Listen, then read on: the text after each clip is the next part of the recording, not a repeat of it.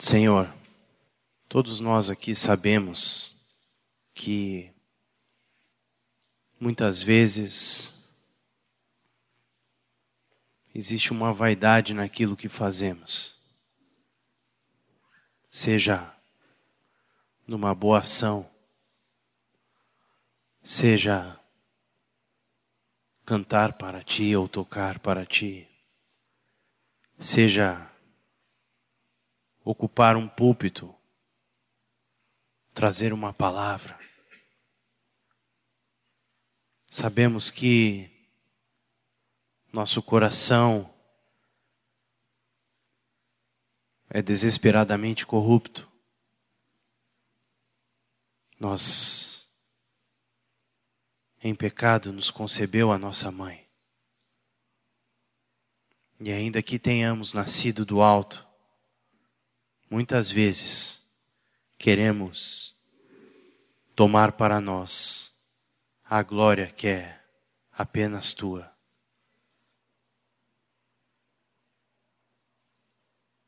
Não é o caso aqui, Jesus.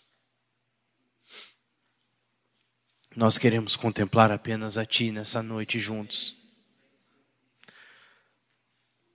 Que frustração é um homem sair da sua casa para estar com seus irmãos, para olhar para o homem apenas e não ver a ti, Jesus. Eu quero, Jesus, pedir que tu fale conosco nessa noite.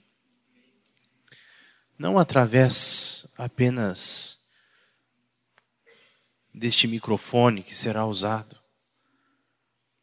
mas que teu Espírito passeie entre nós e faça aquilo que ele faz com os homens, convencê-los, nos convencer. Nós precisamos de Ti. Nosso irmão Daniel nos compartilhou que o Senhor é e tudo que precisamos está em Ti, Jesus. E é verdade, Senhor. Tudo que precisamos está em Ti. Aliás, só o que precisamos és Tu, Senhor. E nós queremos olhar para Ti. Nessa noite, Jesus, nos livra de Satanás e seus demônios que querem roubar a Tua palavra que querem tirar a semente, que querem destruir o teu plano para a nossa vida. Mas fala conosco, Senhor. Amém. Honestamente, eu preferia ficar orando.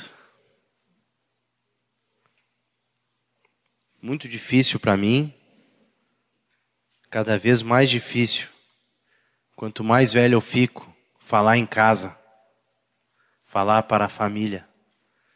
É como dentro de casa nós fazermos uma apresentação, eu para minha esposa, para as minhas filhas. Falar qualquer coisa para elas que me conhecem tão bem. Me toca num comprometimento maior com aquilo que estou dizendo e elas vão saber se o que eu estou falando é verdadeiro ou não. Vocês me conhecem bem, conhecem a minha vida, discernem espiritualmente as coisas, veem minhas falhas, então é difícil falar para vocês. Mexe com o nosso orgulho nos expõe. Mas, amados, nosso eu é como um balão, precisa ser esvaziado mesmo. Vocês não querem ouvir um homem, vocês querem ouvir Jesus. Eu sei disso. Eu gostaria de meditar com vocês no livro de João, capítulo 17, versículos 1 a 3. João, capítulo 17, versículos 1 a 3. É o versículo que está pintado no quadro ao lado do chá de rosa e hibisco. Até hoje eu não conhecia essa palavra, hibisco, mas o chá é muito bom. João 17, 1 a 3. Tendo Jesus falado estas coisas, levantou os olhos ao céu e disse: Pai, é chegada a hora. Glorifica teu filho, para que o filho te glorifique a ti.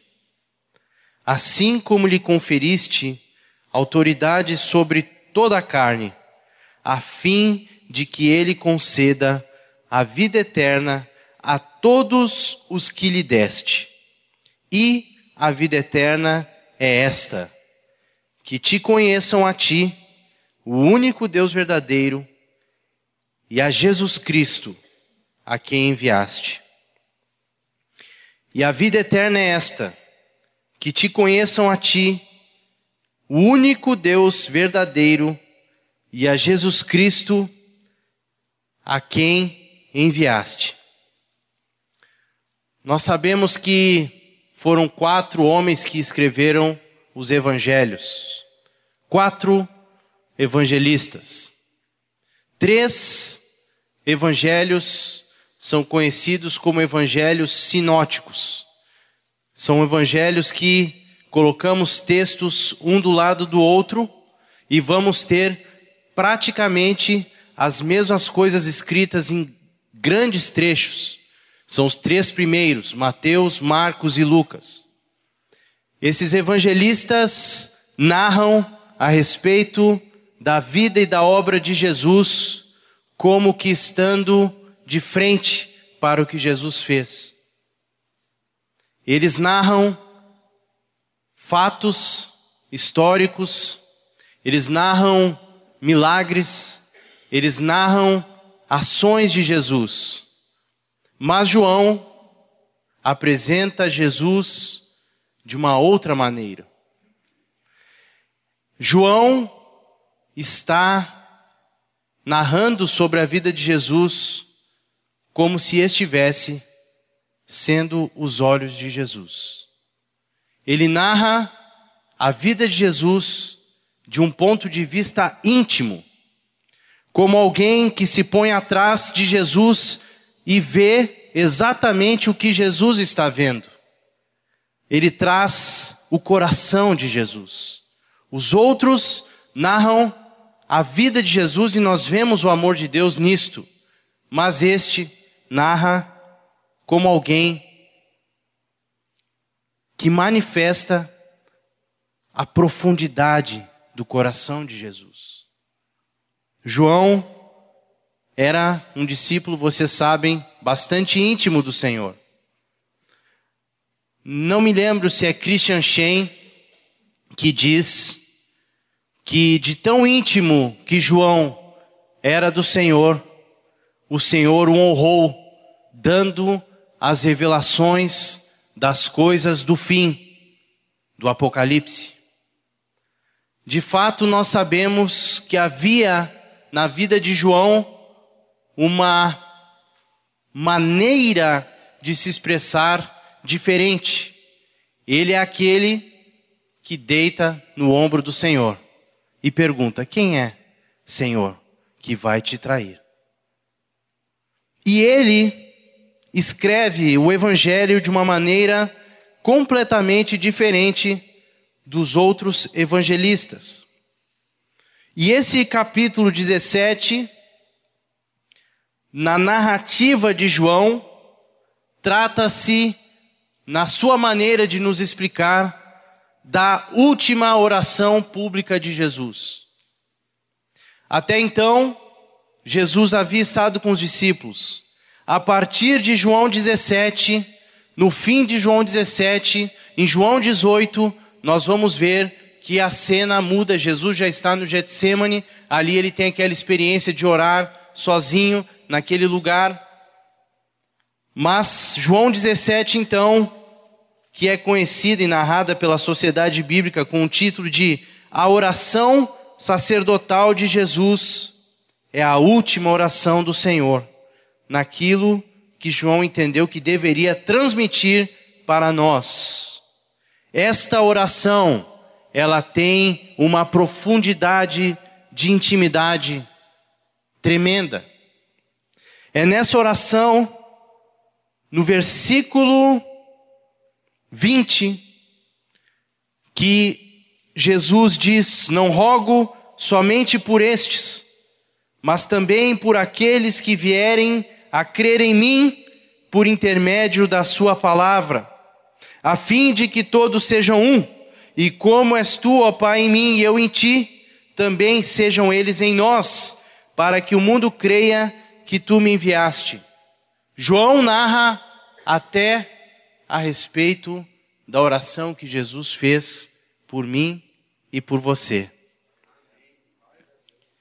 Mas, amados, toda essa introdução que o Espírito Santo colocou em meu coração tem uma finalidade de nos chamar a atenção de que as palavras que Jesus profere nessa oração, ele coloca o seu coração nelas. Se ele fosse um homem qualquer, ele colocaria a sua esperança nessas palavras. Mas como ele é a palavra, ele é o que faz, ele é o que gera e ele é o que consuma, o autor e o consumador da fé. Essas palavras, elas têm uma verdade que nós precisamos absorver para a nossa vida e compreender o que está Jesus dizendo aqui. E o versículo 3, Jesus diz: E a vida eterna é esta, que te conheçam a ti, o único Deus verdadeiro e a Jesus Cristo a quem enviaste. Eu parei para pensar nesse tema, porque eu tinha uma outra consciência, ou perdão, uma ou, um outro pensamento com respeito à vida eterna. Eu pensava que vida eterna é vida depois da morte, ou então vida eterna é uma vida sem começo e sem fim. Ou então que vida eterna é o céu. Ou então que vida eterna é o paraíso. Eu pensava que vida eterna era uma substância, um objetivo, um alvo. Mas Jesus diz que a vida eterna é esta: que te conheçam a ti, o único Deus verdadeiro e a Jesus Cristo a quem enviaste. O meu conceito de vida eterna era baseado numa informação mental infantil, numa formação social, numa formação até educacional, por causa das aulas de religião. Mas Jesus diz, amados, que a vida eterna não é um lugar, um objetivo a ser cumprido no futuro. Ele diz que a vida eterna é conhecer ao Pai e a Ele. Conhecer, estar com Ele, experimentar a Sua doce paz, andar em profunda comunhão com Ele e viver em Sua presença. Quando Deus começa a história da fé com o homem. Ele chama a um homem, Abraão, o nome dele. Este homem, Deus chama ele e Deus diz para ele: Eu sou o Deus. É, eu não me lembro exatamente como ele se apresenta para Deus, mas eu lembro que ele disse para Abraão. E ele disse assim: Anda na minha presença eu sou o Deus Todo-Poderoso, está trazendo aqui o Jimmy, o El Shaddai. Eu sou El Shaddai, eu sou o Deus Todo-Poderoso. Eu sou, como disse o Daniel, eu sou o Deus.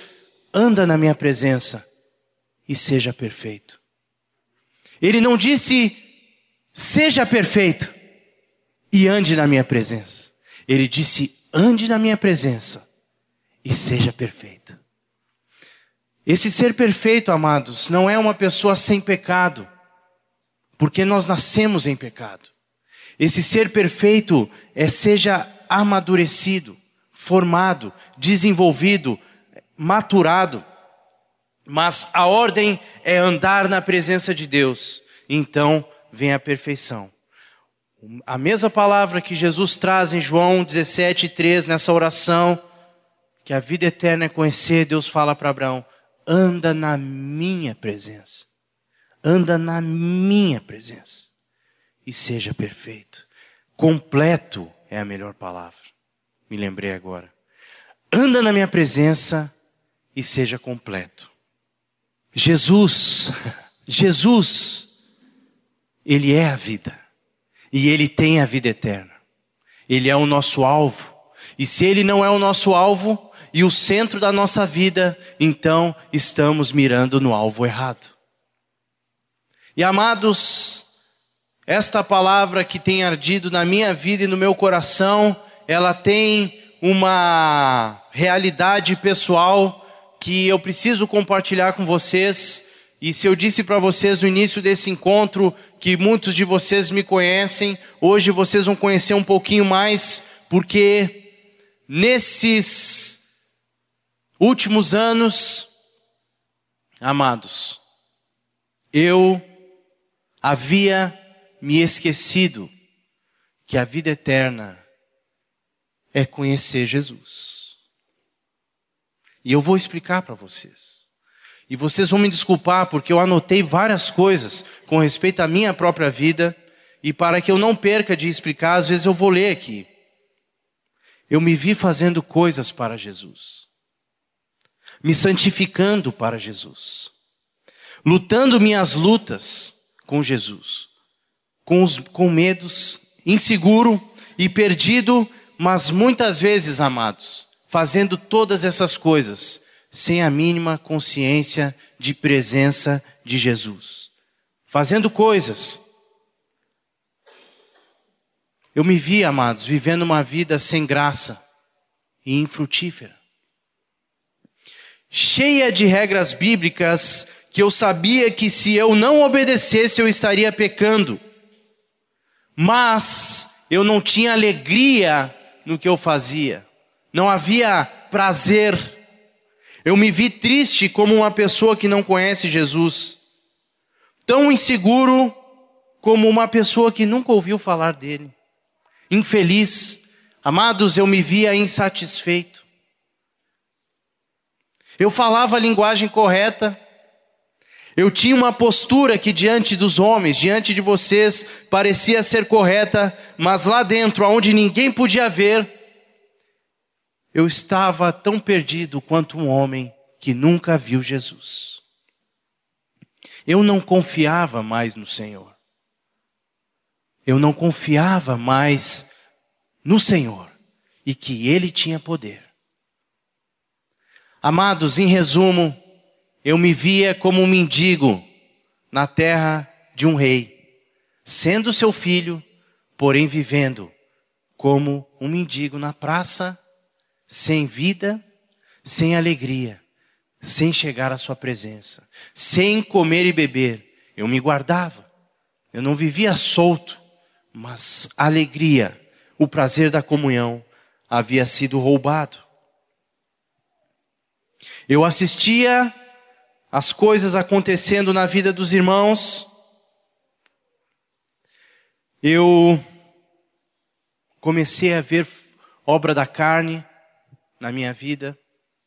Eu não tinha paciência com a minha esposa, com as minhas filhas.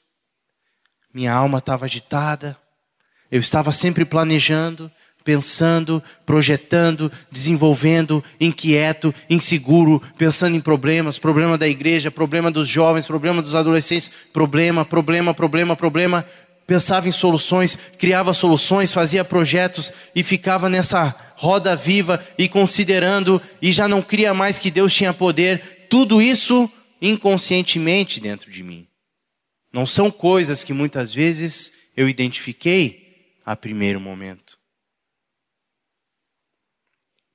Quando eu buscava uma resposta em que eu dependia de alguém e essa resposta era negativa, eu pensava comigo mesmo que eu estava sofrendo uma tremenda injustiça.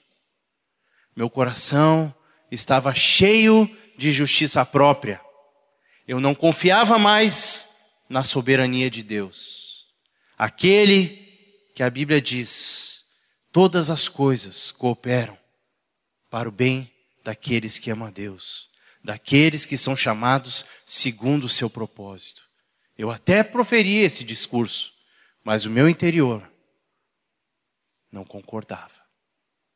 Não havia paz no meu coração. De repente, irmãos, eu percebi que eu havia me tornado um religioso e um legalista. Mas, como eu disse aos irmãos, nós não nos damos conta dessas coisas.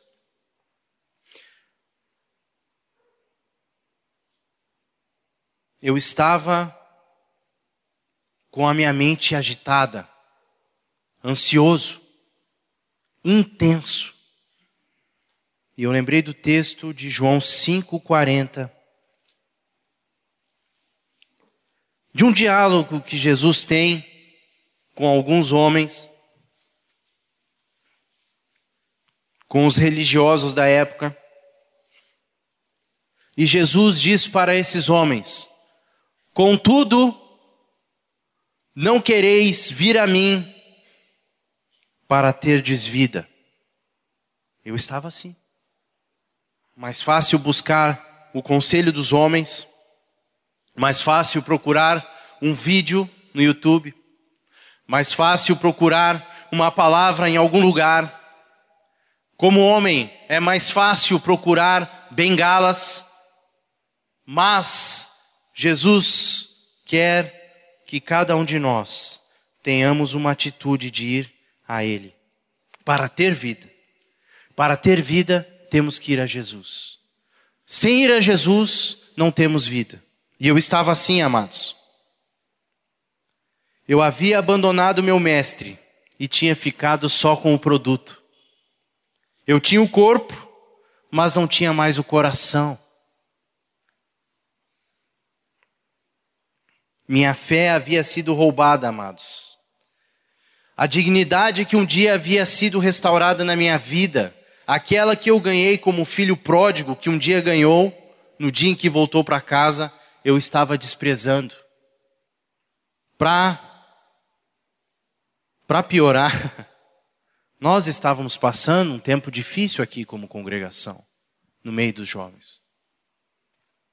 Muitas vertentes, muitos pensamentos, muitas ideias, coisas que muitas vezes eu e Demetrios compartilhamos, pensamentos, questionamentos, um burburinho, uma fumaceira, como se diz, e aquilo tudo mexeu comigo, eu me vi nesse turbilhão, amados, e por desespero eu comecei então a ir a Jesus. Eu estava achando que estava indo para Jesus para ajudar a igreja, mas Jesus é que estava querendo me ajudar e estava me atraindo com o seu amor, que nunca acabou. Então ele fez uma operação de cura da alma, me levou para bem longe. Recebi um convite para ministrar num retiro nos Estados Unidos. E fui com alguns jovens que estão aqui, inclusive, como a Pri, o Caleb. E lá, olhando para a simplicidade da vida daqueles irmãos, para um grupo que não chegava a 50 pessoas, eu vi pessoas simples de coração, querendo fazer uma coisa: ser discípulas de Jesus e fazer discípulos de Jesus. E ali começou um processo de restauração da minha vida com o Senhor. E eu voltei com essa carga no meu coração renovada de ser e fazer discípulos. E isso começou a regar minha vida. E para fazer discípulos, amados, primeiro nós temos que ser discípulos. Eu e a Lu começamos muito a orar por isso, para viver assim, sendo e fazendo discípulos. Assim, amados, eu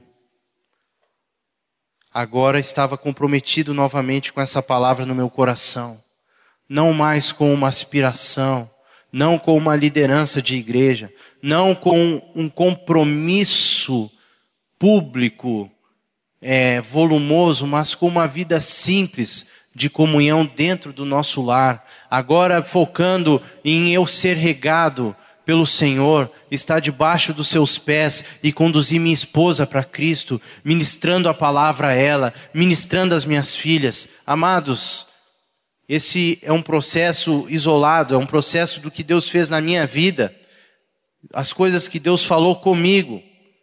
É certo que cada um de vocês pega uma coisinha de, desse testemunho para se identificar, mas certamente não vai pegar tudo. Eu estou abrindo meu coração para vocês para dizer aonde nós podemos ir longe de Deus dentro da igreja. Estávamos então, eu e a Lu, comprometidos com isso e orando sobre isso, e eu comecei a quietar minha alma na presença de Deus, e eu comecei a buscar na comunhão e na amizade dele o regar da minha casa, e começamos a buscar juntos na palavra e orar e esperar em Deus. Eu renunciei a alguns trabalhos que eu tinha na igreja para conseguir andar no passo que eu entendia que o Espírito Santo queria que eu tivesse dando e eu comecei então, amados, a entender mais a essência do coração do nosso Senhor. Eu passei mais a contemplar a beleza da Sua santidade. Eu passei a olhar mais ao seu coração e não às suas mãos. Eu vi mais o seu sorriso e menos a vassoura. Uma irmã nesse tempo teve uma visão comigo. Uma irmã que não é do nosso convívio. Eu não me lembro sinceramente se é visão é sonho, mas ela me procurou. Eu tive uma visão contigo. E tu estava em duas situações. Na primeira, tu estava do outro lado da rua. E do outro lado tinha um bar. E tinha jovens da congregação que estavam entrando e saindo naquele bar. E tu estava muito preocupado com aqueles jovens, muito tenso, muito ansioso, e tu estava muito inquieto. Mas depois eu te vi num outro lugar. Tu estava junto com os irmãos, sentado num banquinho, sorrindo e olhando para cima e tocando violão para o Senhor. E tu estava numa paz.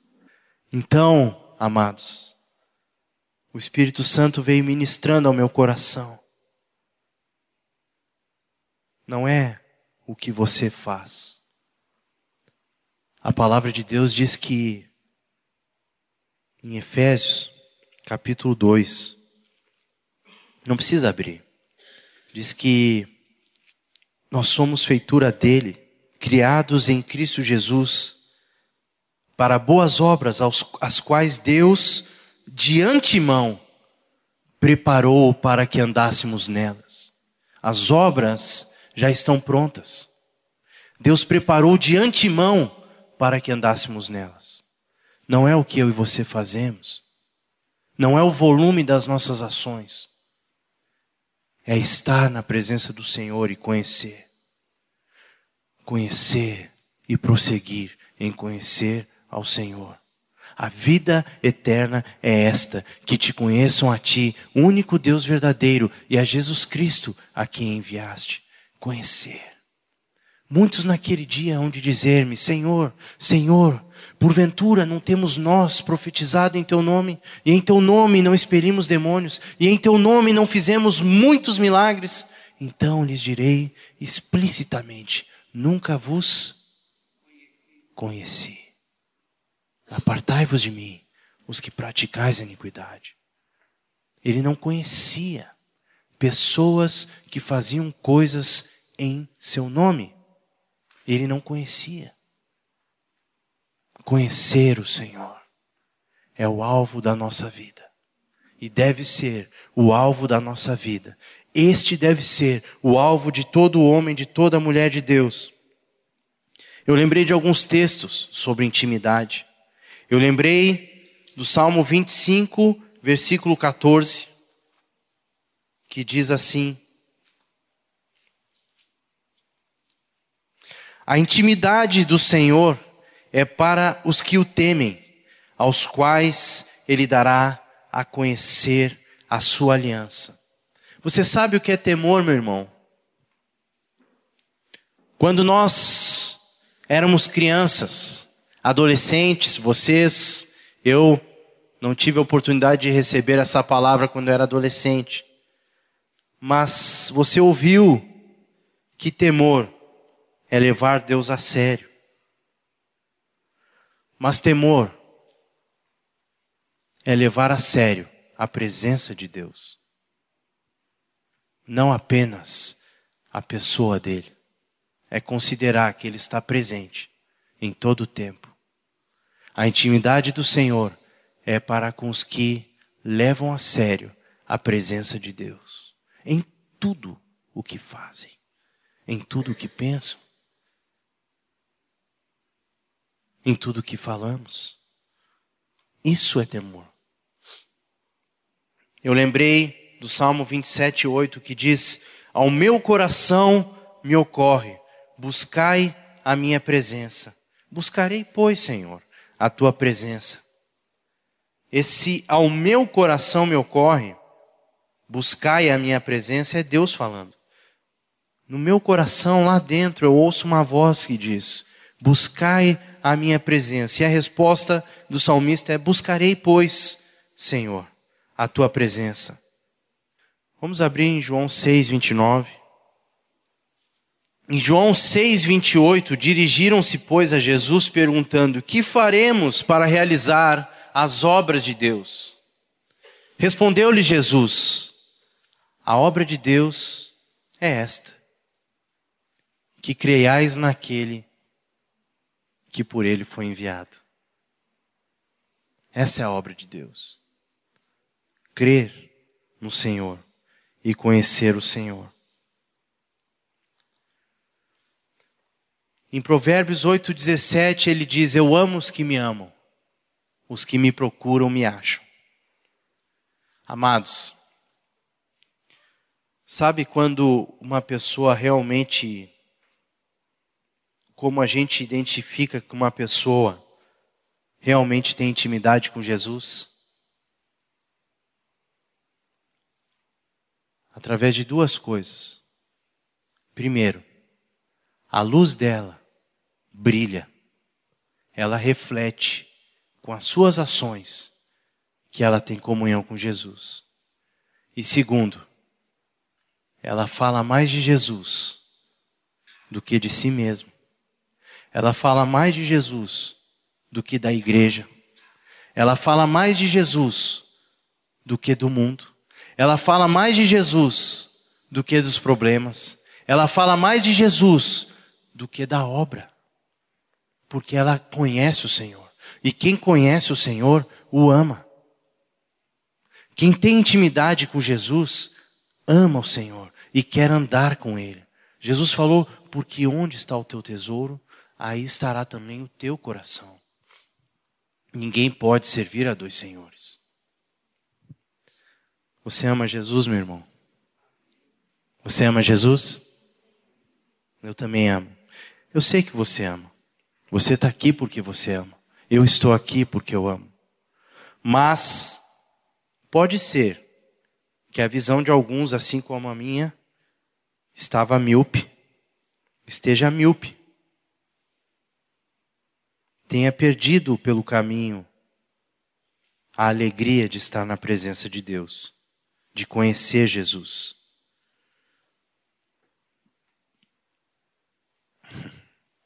O plano de Deus foi um plano irrealizável pelo homem. Foi um plano louco. E a ideia era a seguinte: a ideia de Deus era deixar com que aquele que habita nas alturas deixasse o seu trono de glória, para que, deixando o seu trono de glória, ele se tornasse como um de nós. E se tornando um de nós, amados, ele se humilhasse e ele se colocasse abaixo de nós. E que ele pudesse então, através da sua ação, nos dar a vida que Deus sempre quis dar. E aconteceu, amados, que o plano de Deus foi um plano que a Bíblia chama em 1 Coríntios, 1 Coríntios capítulo 1, diz que a loucura de Deus é mais sábia que a dos homens e que a fraqueza de Deus é mais forte que a dos homens. E que fraqueza é esta? Que ele deu seu filho para morrer pelos nossos pecados.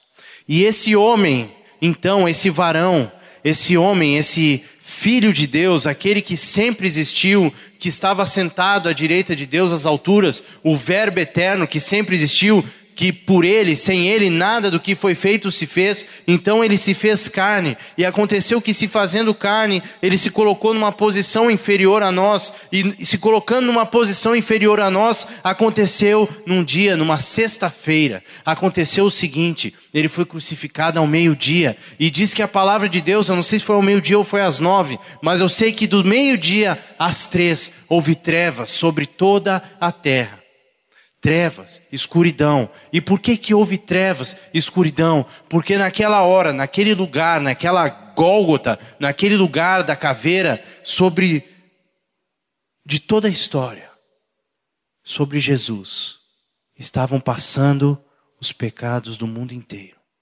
Os meus, os teus. Os dos que vieram, os do que, dos que virão. Nesse momento, na maternidade estão nascendo algumas crianças. Os pecados deles estão lá, naquela sexta-feira.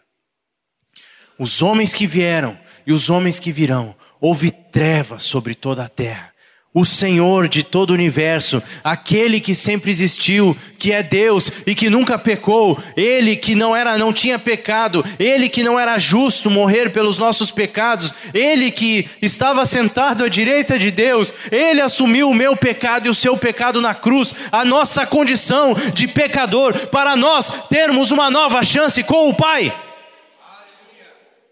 Ele assumiu sobre si aquilo que ele não deveria assumir. Ele tomou o nosso pecado. Diz que, diz o texto que ele era varão de dores. E naquele dia, amados, o Senhor do universo, que já havia nascido numa manjedoura, que já havia passeado e sorrido para os homens, diz que quando ele nasceu, diz que quando ele andou por um lugar, um lugar pobre de Israel, um lugar sem vida, um lugar de sujeira, um lugar de vilarejo. Diz que um povo que vivia em trevas viu grande luz. Ele andava pelos lugares fazendo bem, tocando nas pessoas, alcançando as pessoas. Sempre me lembro da passagem em que havia um leproso, e vocês sabem, o leproso naquela época, como acontecia, era uma doença comum em Israel, e essa doença fazia com que essa pessoa deveria viver, além dela ser considerada maldita, ela era uma pessoa que transmitia uma enfermidade. Então, quando vinha um leproso, toda a sociedade gritava: leproso, leproso, leproso, para que se afastassem os, os homens que não tinham a doença. Então o leproso ia passando, rejeitado pela sociedade, rejeitado pelos homens. Só que um dia houve um leproso que viu Jesus.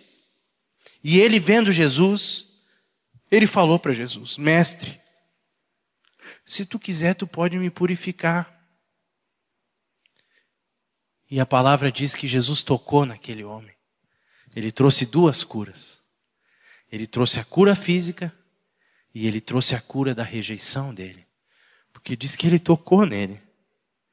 E ele disse: Eu quero, eu quero. Fica limpo. Fica limpo. Esse é o nosso Senhor. Esse é o teu Senhor. Esse é o teu Jesus. Ou não é?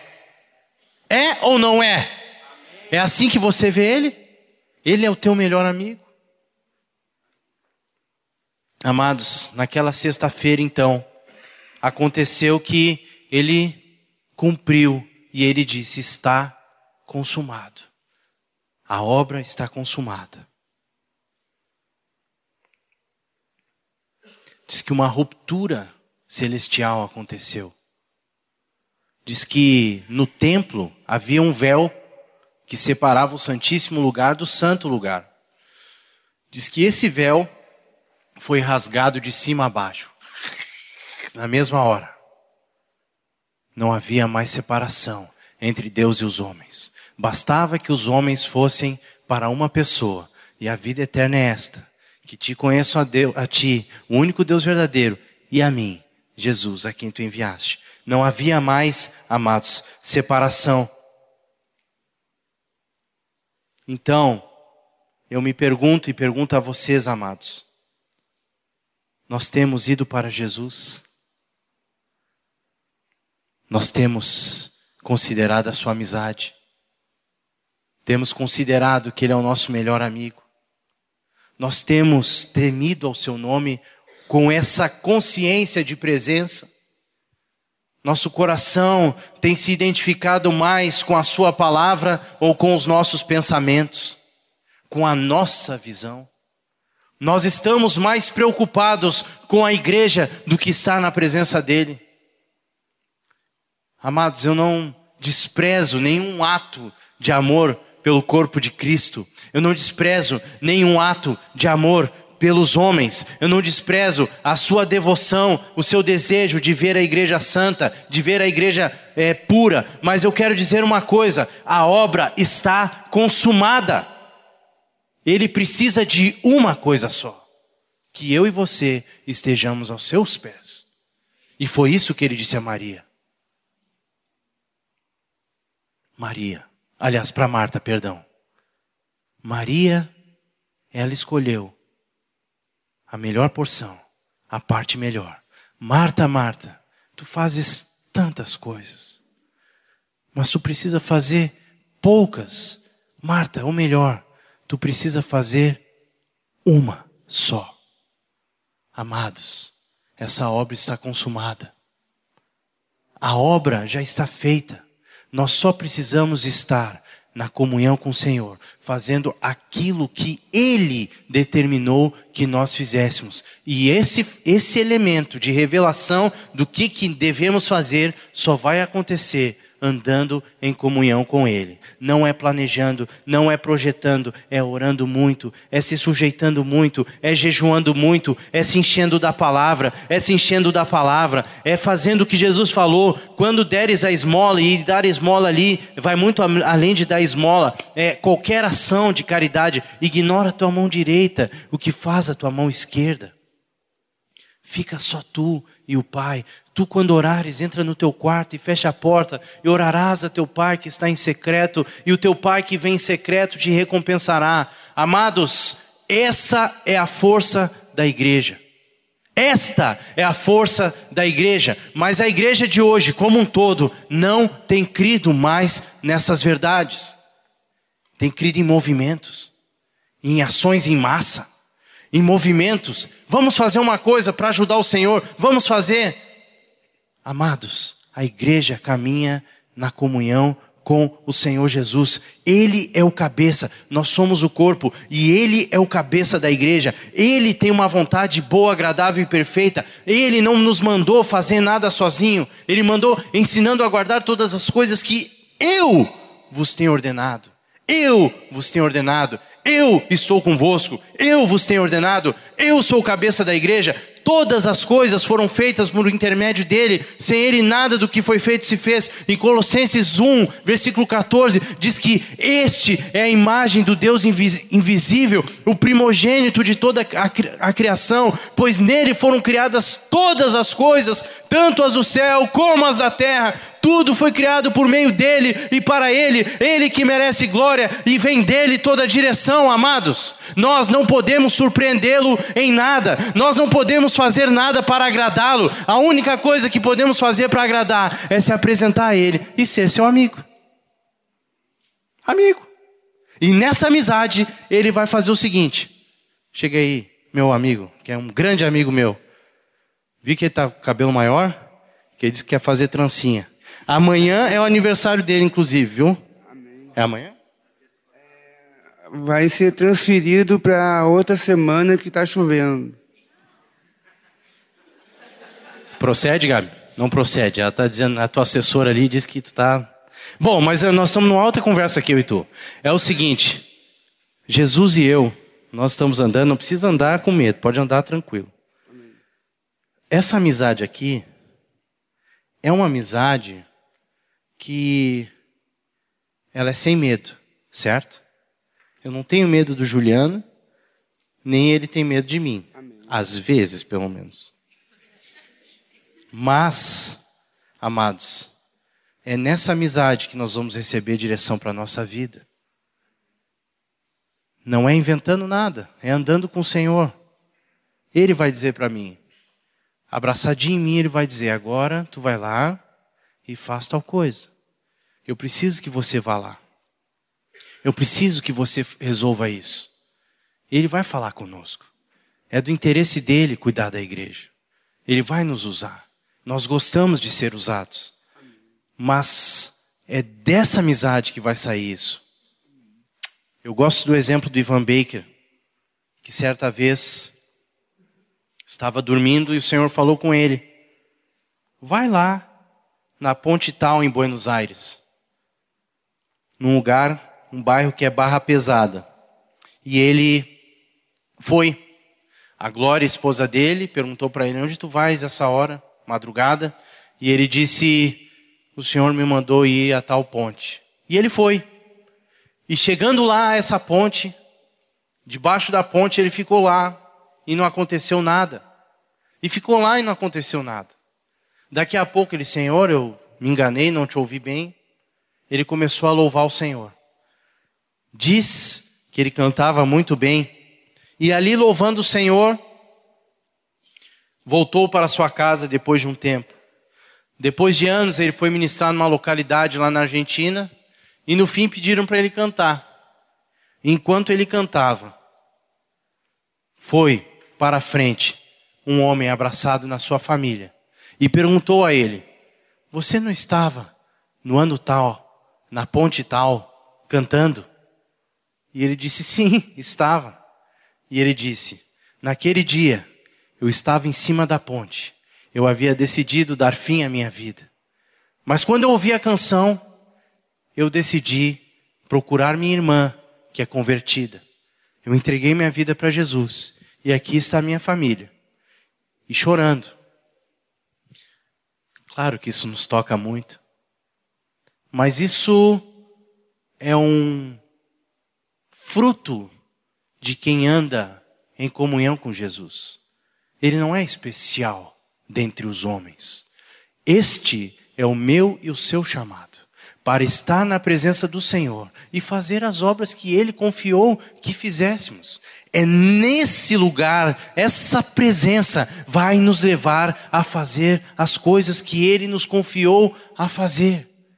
Se você está agitado, se apresente ao Senhor e fale com Ele sobre isso, para que Ele substitua essa ansiedade por uma vida de dependência dEle. Em Mateus 11, 28, ele diz: Vinde a mim, todos os que estão cansados e sobrecarregados, e eu vos aliviarei. Tomem sobre vocês o meu jugo e aprendam de mim, que sou manso e humilde de coração, e vocês acharão descanso para a alma de vocês. Mas, amados, a tônica é: vinde a mim. Não é resolvam seus lados primeiro, então venham para mim. Não, é venham a mim. Aprendam de mim. Eu sou o Senhor. Esse é o convite de Deus, amados. A nossa vida como discípulo ela, ela passa por circunstâncias difíceis. Hoje mesmo, lendo o texto de 2 Coríntios 4, 18, meditando com a Lu pela manhã, observando a vida de Paulo, versículos 16 a 18, Ele diz assim: por isso não desanimamos. Pelo contrário, mesmo que o nosso homem exterior se corrompa, contudo o nosso homem interior se renova de dia em dia. Porque a nossa leve e momentânea tribulação produz para nós eterno peso de glória acima de toda comparação, não atentando nós nas coisas que se veem, mas nas que se não veem. Porque as que se veem são temporais e as que se não veem são eternas. Nós não podemos ver Jesus fisicamente. Mas diz que nós não devemos atentar para aquilo que a gente vê fisicamente, mas para aquilo que a gente não vê, que é Jesus. E aqui diz que essas coisas que a gente não vê é as que são eternas. E Jesus disse que a vida eterna é conhecer a Ele. Nós queremos fazer diferença nesse mundo, amados, nessa sociedade. Mas nós só vamos fazer diferença se nós tivermos comunhão com Jesus e nós conhecermos a Ele. Nós não vamos fazer diferença porque conhecemos as coisas a respeito dele, nem pela sabedoria dos homens, nem pelo tanto que nós temos, nem pelo, pela, pelas coisas que nós conseguimos fazer. Nós só conhecemos Jesus, nós só vamos mostrar Jesus para o mundo se nós andarmos com Ele, se nós estivermos juntinho dele. Quando João Batista vê Jesus falar, ele, Jesus está passando um dia e os discípulos de João Batista tão, estão com ele. E João Batista diz assim: Eis o Cordeiro de Deus que tira o pecado do mundo. E diz que dois daqueles discípulos imediatamente vão atrás de Jesus. E eles seguem Jesus, Jesus vê que eles estão seguindo a Ele. E quando Jesus vê que eles estão seguindo a Ele, Ele pergunta: O que vocês querem? E eles dizem assim: Mestre, onde você assiste? E ele faz o convite que ele está fazendo para mim e para você: Vinde e vede. Vem e vê. Nós vamos fazer diferença no mundo, amados, andando com Jesus, conhecendo a Jesus, sendo íntimo de Jesus, buscando a Jesus, guardando as palavras de Jesus. A nossa vida, ela precisa ser uma vida convertida a Jesus. O nosso estilo de vida deve ser um estilo de vida que se converte a Jesus. Quando estamos juntos, precisamos falar com Jesus, falar sobre Jesus, estar juntos meditando sobre Jesus. A nossa vida, ela deve ter uma, uma proposta de vida em que de fato Ele é o centro. E assim as pessoas vão ver e serão atraídas para Ele. Amém?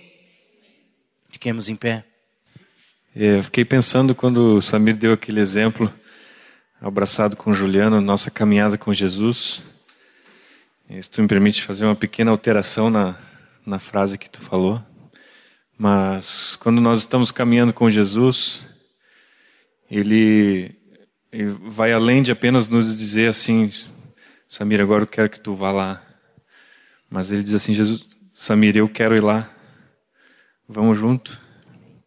Porque é, nós temos recebido a revelação de que hoje, neste mundo, nós somos o corpo de Cristo. Então, ele só vai fisicamente onde o corpo dele vai. Então, ele escolheu que isso fosse assim. Ele mesmo deu exemplo quando ele estava aqui. E Jesus, ele, ele sempre buscava o Pai, né? Quando nós lemos ali a palavra, nós até ficamos, às vezes, espantados, né? Que Jesus passava dias e dias é, caminhando de um lado para o outro, atravessando o mar e daqui a pouco, quando nós já estamos cansados só de ler, ele subia para um monte para orar, para ficar com o Pai. E ele deixa muito claro assim na palavra que ele ele andava tão perto do Pai que ele via aquilo que o Pai queria fazer e ele fazia. Então ele via o que, que o Pai estava fazendo, o que, que o Pai estava querendo fazer e ele ia junto. E a nossa caminhada com Jesus hoje tem que ser assim. Nós não temos que ser mãos, pés que agitados que querem fazer coisas, mas todos nós temos que estar atentos, olhando para o cabeça, esperando o que, que Jesus quer fazer, onde Ele quer ir. E nós entendendo e conhecendo o nosso cabeça, nós vamos junto com Ele aonde Ele quer ir. Jesus queria ir naquela ponte aquela noite para salvar aquele homem e ele precisava de um membro do seu corpo para ir até lá. E nós temos exemplos de homens como esse que andavam com Jesus. E nós queremos ser assim também. E o Samir, né, isso tudo que ele está falando, algo que Deus tem falado muito comigo, né? E que às vezes uh, eu procurei muito a minha identidade no meu trabalho, nas minhas coisas, mas, mas tinha uma vida certa, né? E esse é o problema, né? Porque a gente está longe de Deus, mas vindo, né? No, no, na igreja, vindo na congregação, né? E aí sim a gente começa a olhar para o homem, né? E perde de olhar para o Senhor. E o Senhor tem me falado que e tem feito realmente uma obra como tem feito na tua, né, Samir, como tem feito de muitas vidas aqui, que na verdade só existe um Deus, né? Só existe um cabeça, né? E é ele que a gente tem que olhar. Né? Ele é digno de honra, né? Ele é digno de todo louvor, de toda adoração. Então vamos lá. Então Jeremias 4. A mim me veio, pois, a palavra do Senhor dizendo: Antes que eu te formasse no ventre materno, eu te conheci. E antes que saísse da madre, te consagrei. E te constituí profeta às nações. Então lhe disse eu: Ah, Senhor Deus, eis que não sei falar porque não passo de uma criança. Mas o Senhor me disse: Não digas, não passo de uma criança, porque a todos a quem eu te enviar irás, e tudo quanto eu te mandar falarás. Não temas diante deles, porque eu sou contigo para te livrar, diz o Senhor. Depois estendeu o Senhor a mão, tocou minha boca e o Senhor me disse: Eis que ponho na tua boca as minhas palavras. Olha, que hoje te constituo sobre as nações e sobre os reinos, para arrancares e derribares, para destruíres e arronares, e também para edificares e plantares. Veio ainda a palavra do Senhor, dizendo: que vês tu? Aqui de Jeremias. Mas que vês tu, Davi? Que vês tu, Karina? Respondi: Vejo uma vara de amendoeira. Disse-me o Senhor: Viste bem, porque eu velo sobre a minha palavra para cumprir. Em nome de Jesus. Amém. Quando há uma outra marca que é visível naqueles que estão em comunhão com Jesus que é a conversão uns aos outros. Quando uma pessoa anda com o Senhor, ela tem um coração convertido ao seu irmão, não apenas para dar, mas para receber, é para repartir. Nós somos membros uns dos outros. Amém?